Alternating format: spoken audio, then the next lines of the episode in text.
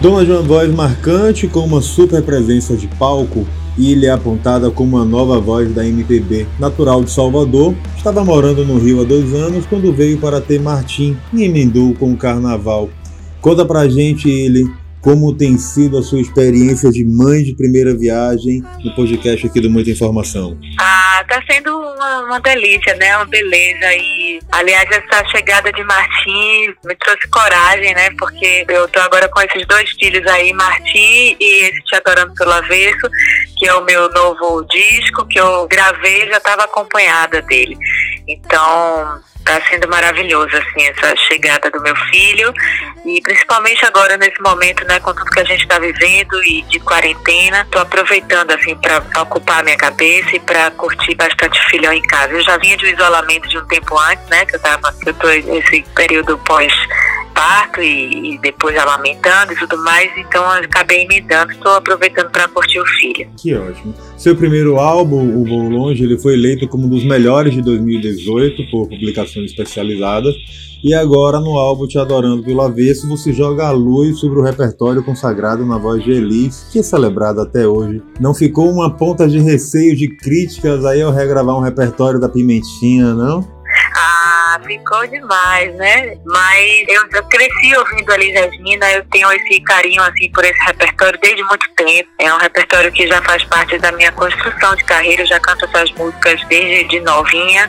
E aí eu já estava no, no, meu segundo disco, no meio da, da construção do segundo disco, quando pintou o convite para participar do BIS, é, do programa Versões, cantando um artista e eu escolhi Elis Regina, por esse motivo dela ser minha grande ídola, grande referência para mim na música, para mim a maior cantora do Brasil e ter esse repertório tão atual e eu poder cantar tudo isso hoje eu acho muito importante. Então, essa Elisa temporal, né? E eu trouxe para de uma maneira que eu pudesse dialogar com a minha geração, então mudando toda a estética sonora e arranjos e trazendo tudo de uma forma moderna e contemporânea. Isso, inclusive, é uma das suas marcas do seu trabalho, né? Você tenta colocar uma veia autoral e, enfim, esse tom moderno nas suas, nas suas canções. O que tem te inspirado? O que te inspira? É, então, embora eu seja é, uma cantora né, essencialmente MPB, eu dialogo muito com pop. Eu considero meu primeiro disco bastante pop. Só eu e você, que é a, a música carro-chefe assim, do disco também, do primeiro Vou Longe, é uma música, uma canção muito pop, que é uma composição de Chico César. E aí, eu, com, a, com o repertório de Elise, eu, eu não fiz diferente. Eu acho que mantenho uma linha ainda muito pop. A escolha do, do, do, repertório vai por esse caminho também, de músicas que tivessem a ver com o momento e que pudessem dialogar também com a maneira que a gente, das coisas que a gente fala, do romance, de, de falar de amor, falar de política, falar de Bahia, como coisas que eu já, características que eu já trago desde o primeiro disco. Então tudo isso tem as minhas referências dos pilares que são meus ídolos de Elis Regina, de Gal Costa, de Caetano Caetano, né, a Bahia, mas também tem os meus, minhas referências e, é, contemporâneas, né, que são os meus, meus parceiros, como Baco, Silva, também são grande influência, assim, nessa, nesse meu caminho pop. Eu aprendo muito com toda essa turma do Da Beat, né, que eu gravei o remix de Só em Você e lancei ano passado. Então, fica essa, ficam essas referências aí, sempre marcando, assim, nas minhas, nas, nos meus registros, nas gravações de onde surgiram as ideias para gravar com essas pessoas específicas? Duda, o Baco, o Silva? É, Duda, eu, Duda surgiu uma vontade minha porque eu vou longe. Eu, embora esteja com esse trabalho te adorando pela vez agora, é um disco que eu ainda quero levar para muitos lugares e que eu sempre revisito esse, essas canções e gosto de brincar essas coisas, por exemplo, de fazer o remix. Aí tive vontade de fazer o remix de Só e Você e pedi para tomar mais Troia para fazer. E Duda tinha mandado essa collab, eu adorei e a gente seguiu juntas. Foi muito legal. É, Duda é uma cantora, um fenômeno, né? É bastante pop e levou essa música para um grande público. Então foi, isso foi bem legal, essa parceria nossa. Ela é uma grande amiga. E eu costumo dizer que esses, esses feats são feats de vida real mesmo, porque são pessoas que frequentam minha casa e que conversam comigo sobre música. Eu tenho esse costume de fazer sarau e falar sobre novas composições e tocar em casa e reunir a, turma. Então eu tenho essa chance de me relacionar com Duda, com Paco, com Silva. Silva me convidou para participar de um single do disco dele. E aí eu costumo repetir essas parcerias que dão certo. O Baco também já participou comigo do Devagarinho 2.0, que foi o, o, remix que eu fiz com ele e Arnaldo Antunes, do G-Caps. Então eu costumo repetir essas parcerias. Quando eu ouvi Me Deixas Louca, que tem aquela, aquele pedaço da música é quando me pedes, por favor, que nossa lâmpada se apague, me deixas louca. E quando transmites o calor de tuas mãos pro meu corpo que te espera. Não sei, me lembrou muito Baco isso, uma letra assim visceral e não sei, não sei, quase não tinha uma desgraça, assim, eu acho que tinha tudo a ver. E imaginei com as divisões dele, uma coisa Baco cantando Elis Regina também, acho que ia ficar bem interessante. E aí mandei para ele, ele topou e a gente tá aí com essa, essa gravação que eu, eu achei bem bonita. Uma parceria linda, com certeza. E você já fez parceria também de sucesso com veteranos como Chico César, que está numa estrada com mais tempo na cena, mas tem também uhum. conseguido fazer encontros valiosos, como o encontro com você, né?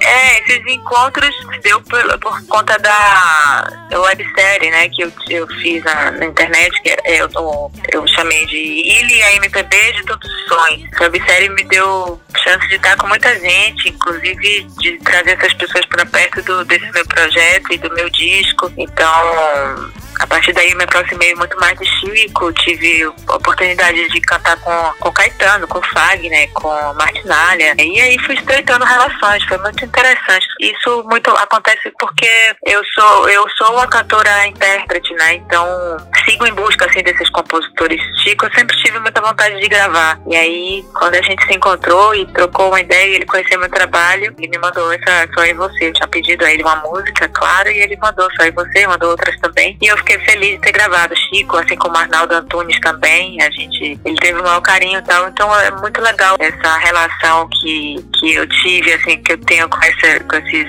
poetas, né, compositores. Para mim, como intérprete, é super gratificante, assim, importante para o meu trabalho. Você tem uma, uma construção de uma carreira muito própria, mas faz parte do clã Veloso, não tem como não fazer associações. Planeja algum tipo de parceria com Caetano, com Betânia? E assim, é, se vê, né? Eu praticamente sou ali da família, porque eu sou casada com o sobrinho dele, mas assim, desses ídolos todos, parece que eu, que eu tenho mais. Eu acabo ficando mais distante por estar tão perto e, e, e, tento manter a minha relação de fã. Nunca consegui quebrar esse, esse muro, assim. Eu, minha relação com o Caetano é totalmente de fã e, e sempre silenciosa e ouvindo tudo que ele tem para falar. Eu nunca tive coragem de pedir nada, assim. O que aconteceu com essa websérie foi pura sorte, assim, eu tava fazendo e no embalo eu consegui convidar ele e foi muito legal para mim, mas não tenho essa relação de íntima e pedir para parcerias, não, isso ainda não rolou. É uma relação de fã mesmo, embora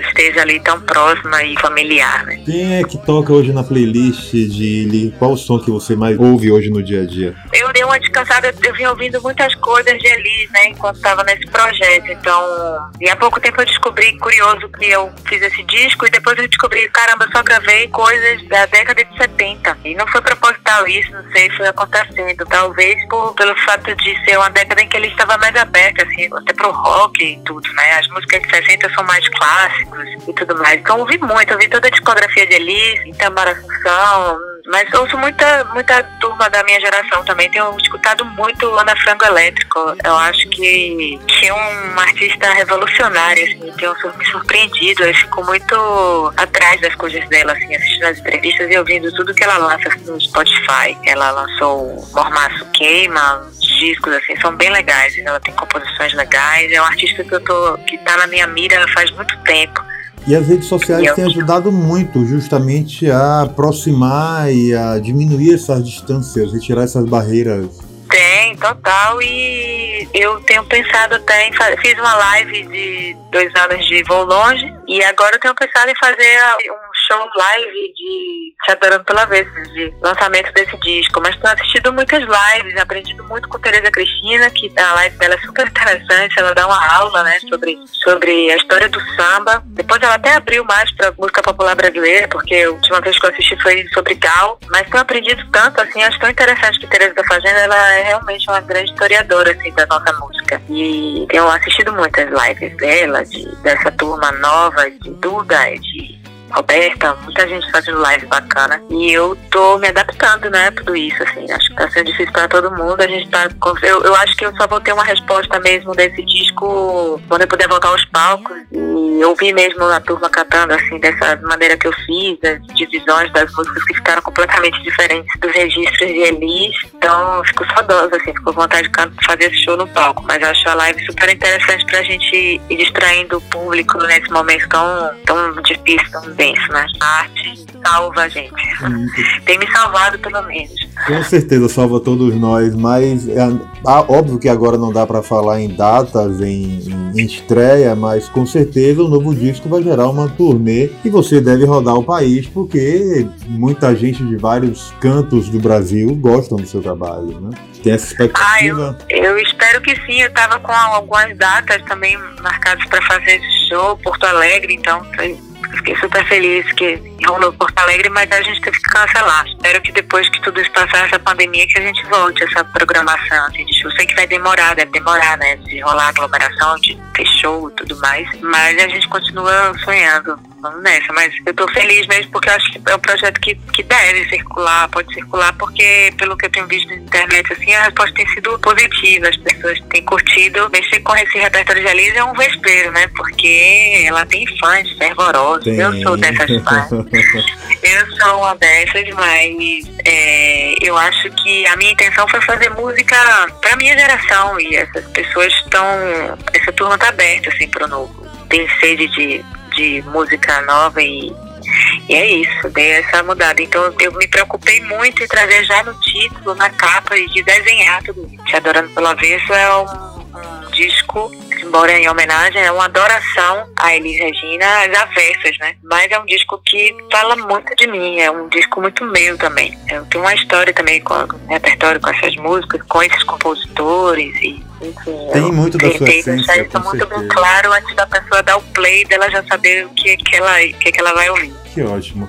Seu lugar, os seus lugares preferidos em Salvador, consegue nominar? Ah, consigo. Eu eu moro aqui na Cidade Baixa, né? Sou da Baixa de Bonfim e sempre adorei tudo aqui. É, cresci aqui na ponta do Maitá, Ponto Sol do Maitá, a Ribeira, eu gosto de ir na, muito de ir na Praia da Ribeira.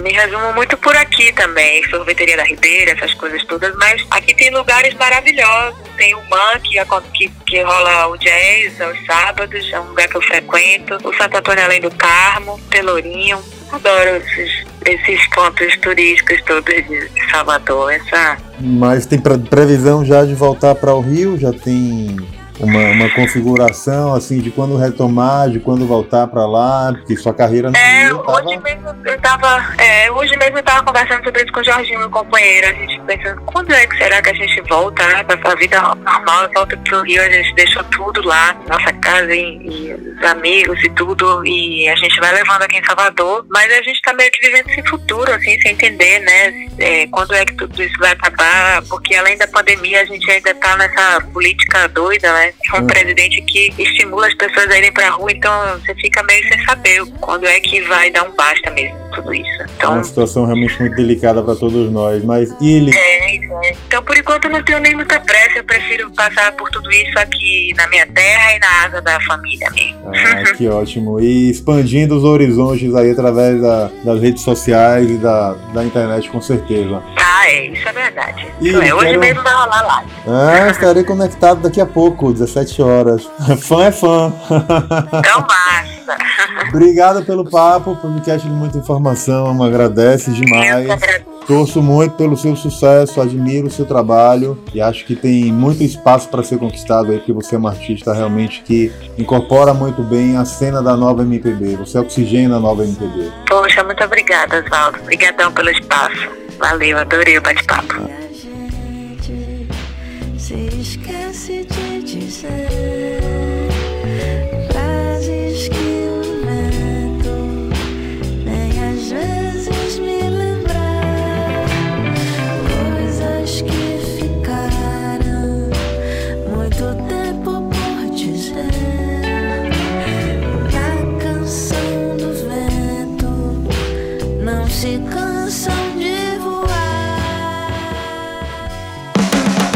Siga a gente nas nossas redes sociais e até o próximo podcast.